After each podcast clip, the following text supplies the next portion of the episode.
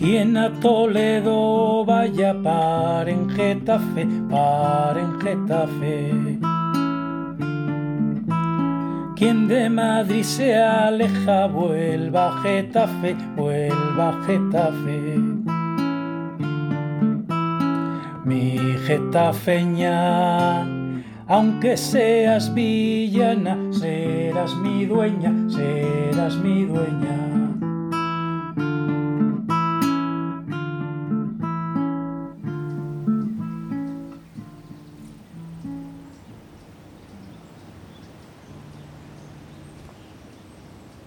Verano, agosto de 1565.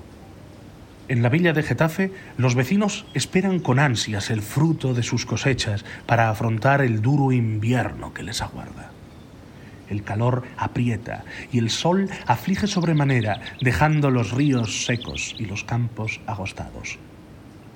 Este lugar de Getafe es cercano al río que se hace llamar Manzanares, que poca agua lleva en estas épocas. Sabedores de ello, algunos habitantes de la villa ponen rumbo al río que por nombre tiene Tajuña, el cual siempre fluye y hace los molinos trabajar. Poco pan se maneja en Getafe, o al menos no tanto como en la villa de Madrid desde la llegada de Su Majestad a dicho lugar. Por si esto no fuera suficiente, las langostas, al igual que otras plagas, asolan los campos encaramados de Getafe el esfuerzo y el trabajo de tanto tiempo se ven afectados por tan funestas cosechas que pocos alimentos dejan para llevarse a la boca. El traqueteo habitual de la villa se escucha por los rincones de aqueste lugar. En el hospital de San José, estos menesteres no pasaban desapercibidos y no se veían buenas caras, ya que el hambre apretaba y el pan escaseaba. Aunque a otras las cuestiones que les afligían eran muy diferentes. Catalina, ¿a qué se os debe ese rostro en pena? Ay, hermana, las obras del empedrado pronto han acabado. Ya sabéis, a Juan el Cantero se lo han llevado por otro lado, a continuar con la construcción de la Madalena. Veinte veranos y aún aquí sin casamiento cercano. Ay, hermanita, pero si es que apenarse en vos es cosa común. Anda, miradme. No sois la única. Si sirve de consuelo, ya sabéis que al final la que más y la que menos acaba sufriendo por cosa de amores. Pero bueno, algo me dice que tan mal no habéis de estar cuando os paseáis día sí día también por la Madalena, con los taconcitos de una que yo me sé. que mis reales me han costado bonita. Espero que con cuidado me los tratéis. Pero si eso os sirve para que os alegre esa cara, yo os los presto cuando gustéis. Más míos que de vos parecen ser. Razón tenéis, aunque aún ni sé si será casado. Pues meses han pasado desde la primera vez que lo vierais. Bien lo sé yo. Eso sí, dijéronme que visita cortesanas.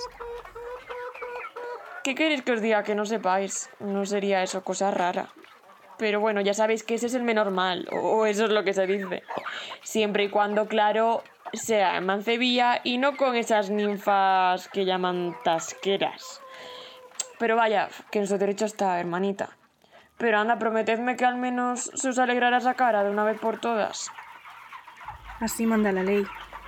Prometido, siempre que los tacones sean más míos que de vos. Pasa al lado de las hermanas el capellán que entra por la puerta del hospital y se encuentra con Juan Martínez de Abasas, el administrador, en el patio. Buenas, padre. Buenas tardes, Juan, si se puede decir buenas. Os noto algo airado. ¿Qué le acontece, buen hombre? Así es. Vengo de comer y es el tercer día consecutivo que no hay pan en la mesa. Ya sabéis que este año no es un año de buenas cosechas y andamos escasos de cereales. ¿Qué me vais a contar? Vengo de bendecir los campos con el padre don Juan, el de la Magdalena. No hay pechero que soporte año de tanta plaga. Primero los roedores, luego los pulgones y ahora las langostas. Y si solo fuera eso, contáronme que andan los molineros con el grito en el cielo. ¿Y eso? ¿Por la sequía del Manzanares? No, sabéis de sobra que eso no es cosa nueva. Ya están habituados a ir a moler a Tajuña en época de estiaje. ¿Cuál es la mala nueva, pues, padre? Parece que los jabalíes están causando estragos en las presas de los molinos. ¿Otra vez? No hay quien detenga a esas bestias. Pues hay en el Tajuña molinos de abondo. Al menos 40. Pero también son muchos los pueblos que van allí a la molienda y no pocos los litigios con los dueños. Ya, ya. Tengo oído que incluso desde Fuenlabrada y Vicálvaro se acercan a moler. Sí, ya veis. Se ha convertido el pan en el bien más preciado. Recuerdo que hace años no había ni un panadero en esta villa. Pero desde que la corte se vino a Madrid, Y desde que Su Majestad exige a los pueblos vecinos el pan de registro para contribuir al abastecimiento de la corte, ay, allá va la mitad de las cosechas. Anda el panadero apurado con tanta demanda. cada vez hay más bocas que alimentar en la villa de Madrid. Y cada vez son más los pobres en Getafe. Razón nos falta, padre. Qué desdicha. Menos mal que bajo estos techos todavía queda amparo. Dios le oiga, Dios le oiga. Se despiden y sigue cada cual con sus quehaceres. Entra el capellán en la capilla y se encuentra a uno de los pobres, que en estos momentos está encendiendo una vela frente al altar. Buen día, padre.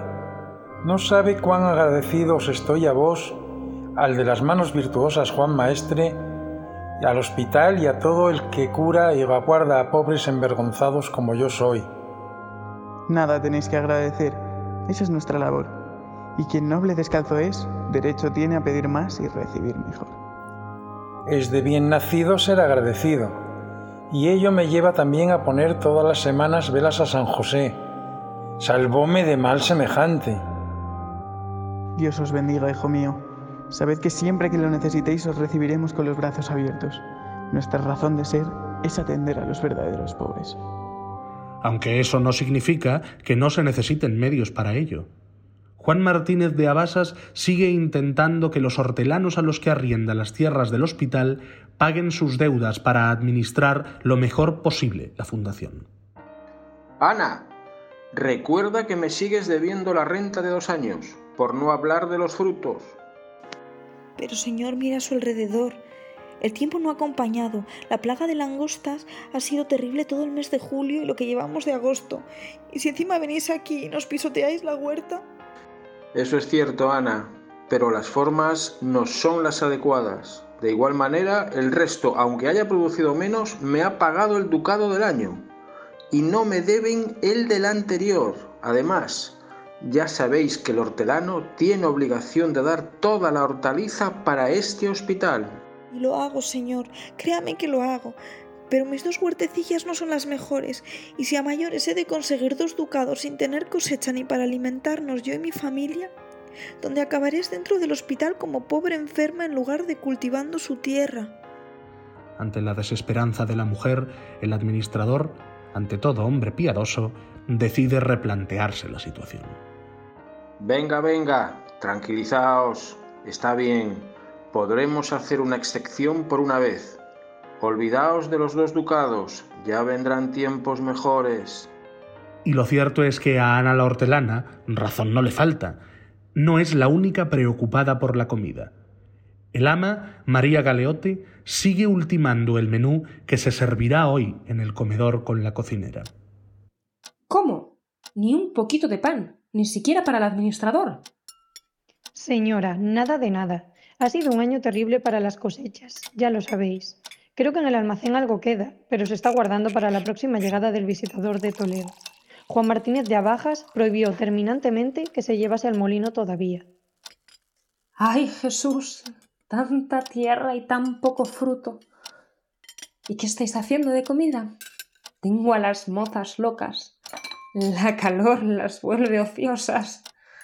Menos mal que los pobres son más tranquilos y nunca protestan. Para las mozas, una libra de vaca, como ya se me han cargado. Para los que no pernotan en el hospital, tengo separados el vino y el aceite, vinagre, frutas, huevos y manos de cordero. Para el resto, no sé qué hacer. Si casi ni puedo hacerles unas gachas, tal vez unos garbanzos. Me ordena el administrador que os recuerde que las cuentas salen a 10 con 11 maravedíes mensuales por cada enfermo atendido. Las cosechas han sido malas para todos, y no es que nos falten ingresos, pero hemos perdonado la renta a algún campesino. Yo qué sé de maravedíes y rentas. A mí decidme qué queda en la despensa. Pero calmaos, señora, no os preocupéis. Aún quedan más de cien gallinas vivas propiedad del hospital. No es grave la situación, solo echamos de menos el pan. Y que lo digáis, desde que se mudaron las cortes a la villa de Madrid. Guardaos del molino por confín y de la corte por vecín. Quien a Toledo vaya, para en Getafe, para en Getafe. Quien de Madrid se aleja, vuelva a Getafe, vuelva a Getafe. Mi getafeña, aunque seas villana, serás mi dueña, serás mi dueña.